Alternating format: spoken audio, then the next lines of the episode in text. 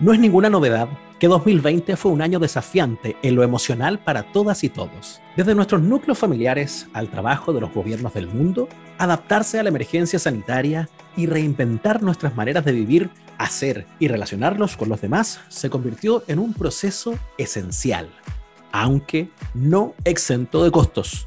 Pensemos, por ejemplo, en uno de los pilares de nuestra sociedad, la educación.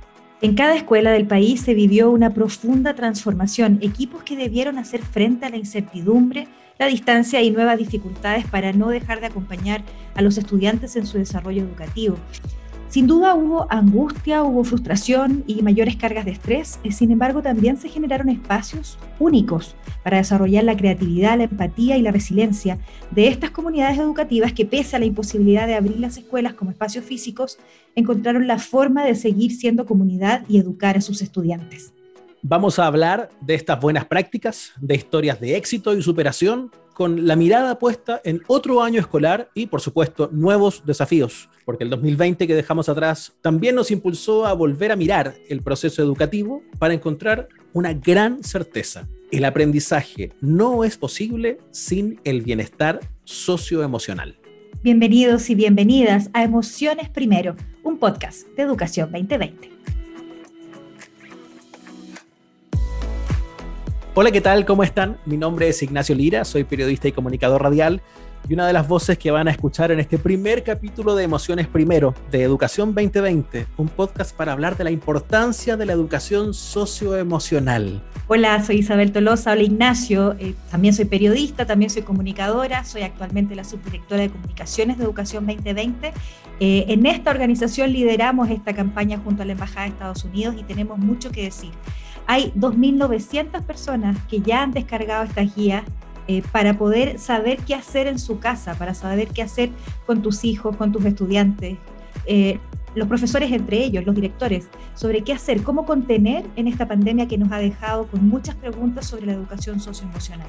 Junto con saludarte, Isabel, eh, quisiera preguntarte lo que significa una campaña como esta, poner el acento en las emociones, porque es evidente que a todos nos afecta una emergencia sanitaria como esta, pero la educación es un tema particularmente sensible. Mira, nosotros estamos en 40 establecimientos en este minuto trabajando en terreno eh, con liceos profesionales, eh, estamos trabajando con escuelas básicas y secundarias, y eh, quizás la palabra que más se repite dentro de los docentes es cómo contengo, cómo resuelvo este problema muchos durante el 2020 quisieron también saber qué hacer para entender cómo estaba el otro. Y eh, esta campaña ha venido a decirnos a todos y a todas que no está mal sentirse mal, que tú puedes decir, sabes que no estoy tan bien y no pasa nada ha venido a decirnos, pónganles palabra a lo que están sintiendo. Y lo que hizo esta campaña fue recoger además buenas prácticas, 80 eh, buenas prácticas que, de las cuales nosotros destacamos 15, de personas que hicieron cosas, Nacho, pero súper sencillas, como tan simple como preguntar, ¿cómo estáis? ¿Cómo te sientes? Una cosa que parece tan básica, ¿no es cierto? Pero que hay que hacerla, sobre todo en la pandemia no es solo quedarse con un discurso invitando a tomar buenas medidas o a hacerse cargo, sino mostrar que se puede, mostrar que hay gente haciéndolo.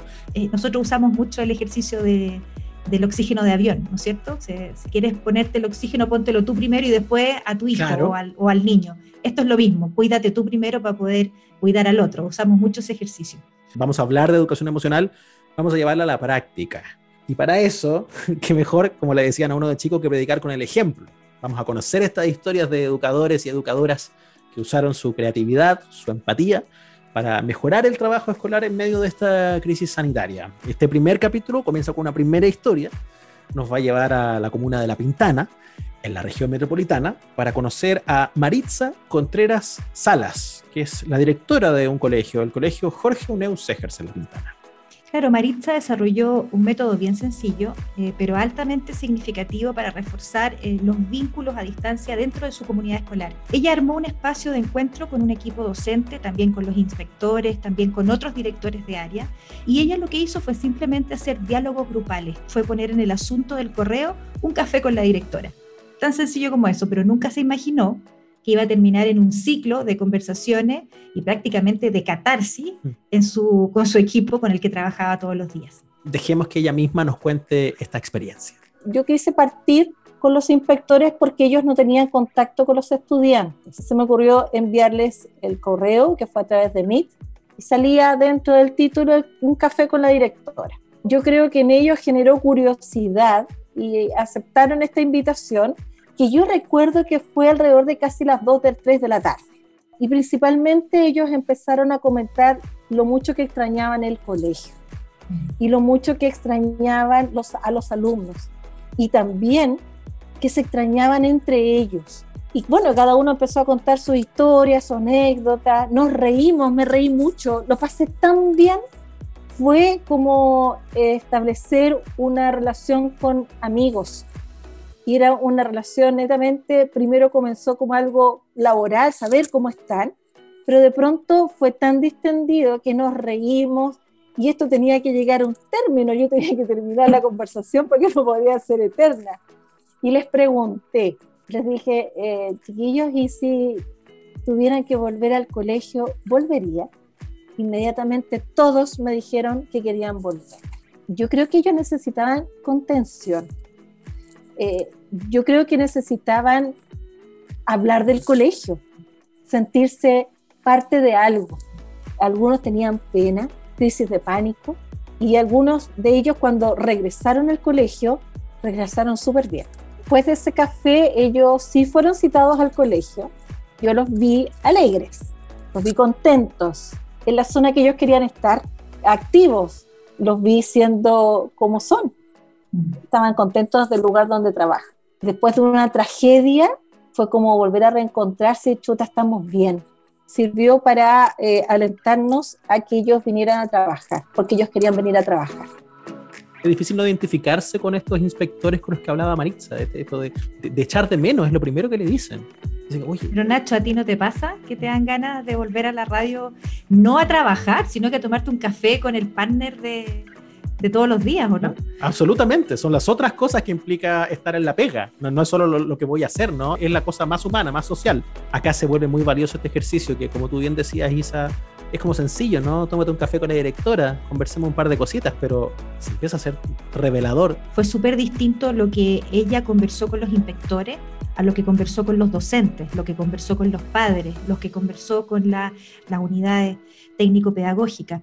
Cada uno tenía un tema distinto a tratar, cada uno tenía una problemática distinta, algunos tenían más miedos que otros, más incertidumbre, algunos estaban más mal económicamente, muchos empezaron a contar que tenían un familiar enfermo, eh, y es bien bonito lo que va pasando, porque de alguna manera uno se da cuenta que en el mundo laboral, a veces con una pregunta tan sencilla, eh, que a lo mejor hoy día en este mundo virtual debiéramos tomarnos ese tiempo eh, para partir una reunión virtual preguntándole al otro cómo está.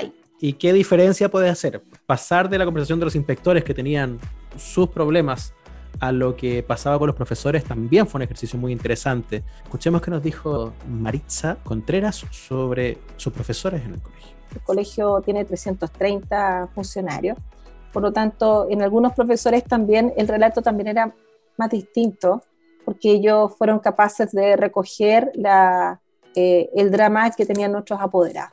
Empatizaron mucho con el dolor del apoderado, con el dolor del estudiante. Y el relato de ellos era, más de cautela. Manejaban la información de, que es crudo decirlo, había gente que no tenía que comer eh, había, teníamos apoderados que sus familias habían fallecido, que el apoderado también buscaba una ayuda. Los profesores fueron un puente súper importante para que nosotros pudiéramos brindar ayuda. No, no, sé si decir, a lo mejor tenían miedo, a lo mejor sí, había miedo de volver a, al colegio, de resguardarse con los suyos, de ojalá que, que no les pasara nada. Eh, y esa fue el primer apronte también, porque algunos profesores tuvieron que volver a, realizar sus clases con los terceros y cuartos.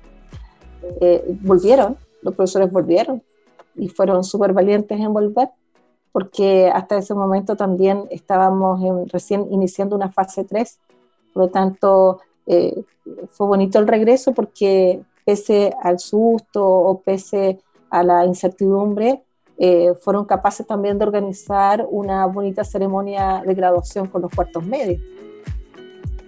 Qué interesante lo que cuenta Maritza, como un grupo de profesionales eh, totalmente distintos, los docentes y las docentes, ellos, ellos tenían más relación con los apoderados. Entonces comenzaron a salir los problemas sociales.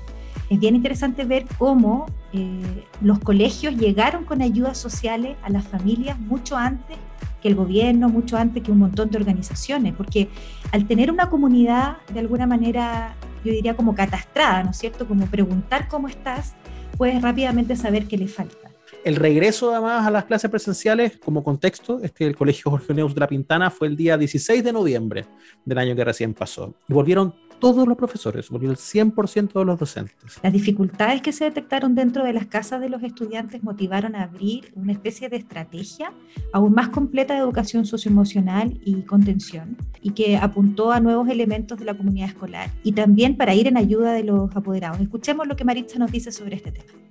Nosotros hace dos años atrás que estamos trabajando la educación socioemocional. Yo siento que en un comienzo todos dijimos, ya, sí, sí, es una capacitación. Sin embargo, el sentido cobró cuando fue la, eh, el estallido social y con mayor realce durante la pandemia. Y yo te digo que hoy en día sí tenemos un proyecto socioemocional sí los profesores saben ahora cómo contener, sí eh, tenemos un tu departamento de orientación que también contiene a los apoderados. Durante la pandemia también trabajamos con los apoderados para saber ellos cómo tratar a sus hijos. Nuestro gran problema fue que no todos los apoderados tenían los recursos para poder conectarse. También se les dio contención a los apoderados contención emocional que ellos pedían, no sabían cómo actuar, cómo convivir con la familia, con los hijos. Por lo tanto, eh, el puente que hicieron los profesores fue súper importante. Empatizaron mucho con el dolor del apoderado, con el dolor del estudiante. Esto es algo que nunca pensamos que podía venir. A veces nos queremos hacer los fuertes y no somos tan fuertes. Los profesores necesitan, necesitan cuidado, necesitan protección también. Yo creo que, que eso es relevante, cuidar a los profesores, eh, contenerlos, escucharlos. La reflexión final que hace Maritza, la directora de este colegio de La Pintana, acerca de escuchar y contener a quienes escuchan y contienen, eh, encarna mucho esta, esta campaña de Educación 2020 con, el objetivo de poner las emociones primero. Ahí está el, núcleo de, cómo seguir avanzando, porque tenemos un año por delante, un año escolar, Isa que, está con las mismas o incluso más incertidumbre de, 2020. Hay muchas cosas que no están resueltas sobre cómo, cómo se va a llevar adelante la educación y otras labores fundamentales, pero, pero también uno tiene que ir tomando la pausa de, ver qué hemos logrado aprender hasta acá. Y sabes que hay algo que también hemos aprendido en esta campaña, es que cobró mucha relevancia el WhatsApp el WhatsApp se transformó en vehículo de comunicación. Hay un delegado curso, ese delegado curso habla con el profe, pero ese delegado también transmite a todos los profesores, entonces están en red, están todos, conectados. Se transformó el WhatsApp en una, herramienta comunicacional para poder saber cómo está el otro. Por eso los profes supieron antes que el resto cómo están las familias, cómo estaban las familias en pandemia. El sitio es emocionesprimero.educacion2020.cl Ahí puedes encontrar los detalles de la campaña, eh, esas historias destacadas como la que escuchamos recién de Maritza La Pintana y estas cuatro guías teórico-prácticas para familias, docentes, directivos y profesionales de la educación que tienen recomendaciones y estrategias para el aprendizaje socioemocional. Bueno, Nacho, avancemos en otro tema. Eh, a propósito de la experiencia que compartimos recién, hemos aprendido que hay que reconocer y validar las emociones propias, por cierto, eh, también las de las demás, eh, pero también tenemos que entender que todo lo que estamos hablando tiene que ver con educación socioemocional y que hemos dicho que es, es, ideal que en el mundo, en la comunidad educativa, esta educación socioemocional sea transversal. Eh, ni tú ni yo, Nacho, vamos a poder responder estas preguntas, así es que mejor que le pidamos ayuda a una experta. Eh, invitamos para este podcast a Javiera Lacalle. Ella es asesora de proyectos de Educación 2020, es psicóloga de la Universidad Diego Portales con un magíster en psicología eh, de la educación convención en primera infancia y además trabajó en esta guía, estas cuatro guías que pueden descargar desde la campaña Emociones Primero en la página educación2020.cl. ¿Cierto? Ahí uno puede descargar la guía. Estuvieron a cargo de Javiera la calle y un equipo y vamos a conversar con ella. Javiera, bienvenida. Hola, ¿qué tal? ¿Cómo están? Gracias por la presentación. Gracias a ti por sumarte a esta conversación, Javiera. Eh, nosotros revisamos la historia de una directora de colegio que desarrolló un método muy sencillo pero muy significativo para hablar con su equipo para conectar con las personas que trabajaban en este colegio, con los inspectores y con los profesores. Y cuando habló de los docentes, mencionó algo bien particular porque resulta que estos profesores eran los primeros en enterarse de la dura realidad de las familias que estaban en pandemia, de gente que estaba muy complicada, que había perdido el trabajo, que estaban atravesando problemas de salud. Se convirtieron de alguna manera en una primera línea eh, emocional de, de, contención. Si bien es súper valiosa esa posibilidad de ellos de ser un puente, también es cierto que los profesores escuchan y se exponen a problemas que ellos no pueden solucionar, porque puede ser sencillo también verse superado por los problemas de los demás. Es súper interesante ese tema porque tenemos una primera línea como súper evidente que es el, sistema de salud, pero también están los profes en la primera línea en términos de contención socioemocional y ellos también tienen su vida y también tienen sus problemas. Este tema como no debiesen manejarlo solo los profesores y profesoras, debiese haber toda una cadena detrás que permite que ellos estén en las mejores condiciones para enfrentar estos desafíos. Entonces, eh, en ese sentido, como eh, esta preocupación debe ser institucional, debe ser de la escuela, para que el profesor o profesora esté bien al momento de vincularse con él o la estudiante, hayan un montón de decisiones institucionales previas que permitan eso. Por ejemplo, trabajar muy de la mano del equipo de gestión, ¿qué puede hacer el equipo de gestión para ayudar en esta cadena? Primero, eh, entregar espacios concretos y establecidos y cuidados para que ocurran em, instancias de contención socioemocional entre docentes y que sean liderados por las duplas psicosociales. A través de estos espacios, eh, los, y las profesoras pueden ir compartiendo qué es lo que les va ocurriendo y se van sintiendo contenido y contenida, y también pueden ir desarrollando ellos mismos eh, habilidades socioemocionales para enfrentar estas situaciones que pueden estar viviendo nuestros estudiantes. También se pueden hacer situaciones de juegos de roles con profesores, donde se les puede poner en ciertas situaciones, por ejemplo, te enfrentas a un estudiante, estás en una clase y te das cuenta que llega la madre con una, eh, en una actitud muy violenta y apaga su cámara y desaparece. ¿Qué harías? Eh, entonces, mm. tomar decisiones entre todos y todas y colaborar en, en pensar ese caso y, y hoy a mí me pasó algo parecido y entonces compartir esas emociones y esas situaciones pueden permitir que esta primera línea, que son eh, los equipos docentes, se sientan más preparados para enfrentar esta, esta situación. Entonces tiene que ocurrir que la preocupación sea institucional para que esta primera línea efectivamente esté preparada para esto, porque nadie nos preparó para, para esta pandemia y si no lo hacemos entre todos y todas es más difícil. Adi, hay una, una, idea central tal vez en la campaña que es, es fundamental que los adultos estén bien para que puedan generar un bienestar a un niño o a una niña. ¿Cómo evitar que la importancia de estar bien se convierta en una presión extra? En el fondo, tengo que estar bien para que mis hijos, para que mi estudiante eh, no se sienta mal, en el fondo, pero yo no estoy bien. ¿Cómo se hace? Yo puedo tener todas las ganas de estar bien y simplemente el contexto en el que estamos viviendo no nos va a permitir eventualmente eh, con solo declararlo, lograrlo, ¿no? Mucha gente ha perdido eh, vidas en el camino, mucha gente ha perdido el trabajo, estar bien como adultos y adultas para cuidar a niños y niñas se transforma en una presión, y es cierto. Ahora bien, ¿qué, ¿qué, es lo que nosotros hemos estado trabajando? El concepto de la, máscara de oxígeno que ocurre este mm, evento cuando los aviones están perdiendo presión en, en, la cabina, te dicen que tienes que ponerte tú primero la máscara de oxígeno para entregársela al niño o a la niña. Es decir, tú tienes que estar bien para entregarle eh, ese bienestar a ese niño o a esa niña. Y, y más, que, más que estar bien, eh, yo diría que esta máscara de oxígeno es, eh, en el fondo, cuidar nuestro propio bienestar socioemocional como adultos y como adultas para lograr eh, generar un ambiente propicio para el desarrollo de los niños, niñas y adolescentes. ¿Qué significa? Eh, es como cuidar este bienestar socioemocional.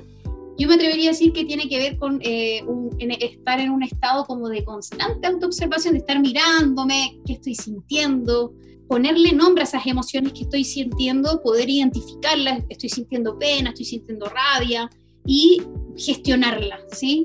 ¿Qué quiere decir esto? gestionar una emoción significa como em, buscar una manera de encontrar el alivio. Ese alivio se puede encontrar eh, de diversas maneras, va a depender de, cada persona y de cada emoción también, pero puede ser llorar en algunas oportunidades y por qué no hacerlo si me hace sentir mejor. Eh, en otra oportunidad ir a dar una vuelta y por qué no hacerlo o buscar un abrazo, eh, entre otras cosas. Una vez que yo identifico esta emoción y gestiono para poder sentirme eh, mejor, es altamente probable que haya un mayor nivel de bienestar en mí como adulto o como adulta y pueda entonces contener al niño o a la niña. Esa sería como más o menos la ruta que, que yo invitaría a seguir eh, y no ponernos la presión de estar bien, sino de estar como enfocada y en nuestro bienestar socioemocional, de, de estar cuidando. Estamos conversando con Javiera Lacalle, psicóloga de Educación 2020, en este podcast que estamos haciendo junto a Nacho Lira para eh, conocer un poco más de esta campaña Emociones Primero. Javi, hay una, hay una palabra que se usa mucho, ¿no es cierto? El autocuidado. Eh, ¿Se puede eh, practicar este autocuidado cuando ya realmente no, no, tienes acceso a los equipos psicosociales, no tienes acceso tampoco a un profesional que te pueda ayudar? ¿Lo pueden hacer los profesores, las profesoras, las madres, los padres? Está muy manoseada esta palabra autocuidado. ¿Se puede o no se puede? Mira, yo me atrevería a decir que sí, que efectivamente uno como persona se puede autocuidar y lo que a mí me genera sensación de bienestar no necesariamente es lo mismo que a ti o o a Ignacio, ¿cierto? Entonces, la, el, cómo se resuelve el autocuidado va, va a depender de, de, lo que a cada uno y cada una le hace bien. Ahora bien, pensando como en la escuela, a mí me da la sensación de que el concepto de autocuidado es un poco tramposo, porque en el fondo la responsabilidad de autocuidarse queda en la buena voluntad, por decirlo así, de cada una de las personas que conforman la comunidad educativa. Y yo creo que hay que dar un paso más allá y pensar en autocuidarnos. Y ahí insisto en esta cadena que se necesita para que el o la docente esté en las mejores condiciones para enfrentar situaciones de crisis con sus estudiantes.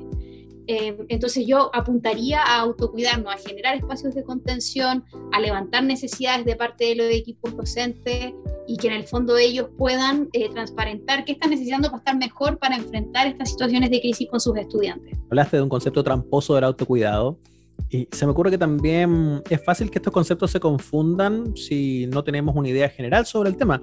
Hay una tendencia constante a mm, esto de que uno tiene que estar bien. Tú tienes que estar bien y, tú puedes, ¿no? Un, reforzamiento que, que tiene un, discurso medio majadero de que el problema y la solución parece estar en uno mismo, pero resulta muy claro, tanto la conversación que tenemos contigo, Javiera, como, como en los casos que hemos examinado, que tenemos que apoyarnos en una comunidad. Entonces, me preocupa también. El, el bienestar en el fondo es algo que se construye. Y sin duda lo que tú dices, Ignacio, de construirlo en comunidad hace que el camino esté más, más pavimentado. Creo yo que hay que buscar apoyos y en parte el, el, estar bien muchas veces puede significar pedir ayuda y tener la humildad para pedir ayuda y, y ser valiente en el momento de pedir ayuda y que está bien hacerlo si es que en realidad ya no puedo más. Bueno, la, la, directora de La Pintana, Javi, de alguna manera trató de hacer algo. Ella, por lo que tú dices, Nacho, no asumió que había que estar bien, sino que todo lo contrario, ¿no? Más bien dijo, voy a hacerme cargo de que hay mucha gente que está mal sí. y tengo que hacer algo. Es un diagnóstico mucho más real, ¿no? Esto, sí, claro. Sí, o sea, es, si yo estoy mal, ¿cómo estarán mis profesores, mis directores, mi gente? Mejor asumamos entre todos que tenemos que apañarnos un poquito, para usar uh -huh. un lenguaje muy juvenil. Javi, ¿qué rol tendrían los directores o las directoras ¿Cómo pueden ellos eh, facilitar el aprendizaje socioemocional de sus docentes eh, para que aprendan a contener a sus estudiantes? El rol de los directivos es eh, bastante clave. Eh, en primer lugar, creo que tienen que tener como una sensibilidad como súper desarrollada para um, estar súper atentos y atentas a las necesidades de la comunidad muchas comunidades educativas, de hecho uno de los casos que está en nuestras guías, realizaron encuestas de levantamiento de información que permitieron conocer las necesidades de las comunidades. Ese tipo de actos eh, son súper significativos e importantes de saber cómo está mi gente y qué está necesitando. Yo diría que desde los equipos directivos, eh, resguardar espacios de encuentro, de contención entre los equipos docentes también es muy importante y que ojalá sean liderados por por equipos psicosociales, para que ellos mismos puedan ir modelando en estos espacios cómo se genera la contención socioemocional y cómo entonces los equipos docentes pueden hacerlo con, con sus estudiantes. Eh, básicamente yo diría eso, como resguardar los espacios, eh, destinar los recursos a ello y, y tener esta sensibilidad de, de, estar atentos y atentas a las necesidades de la comunidad. Javiera, antes de cerrar la conversación, quisiera ahondar en el rol de los profesores y profesoras con sus estudiantes. ¿Dónde se sustenta esta, importancia de vínculo entre profesor-estudiante? Pensando que uno también tiene los apoyos familiares, la casa, los afectos. Me dan ganas de preguntarle a ustedes como ¿de qué profesor o profesora se acuerdan del colegio? ¿Qué, ¿Qué, aparece ahí? Y las respuestas a esta pregunta, yo me imagino que las personas que están escuchando esto y ustedes mismos y ustedes mismas les aparece profes que se vincularon de una manera distinta con nosotros, pues, y que nos marcaron desde lo emocional, desde lo vincular y lo emocional.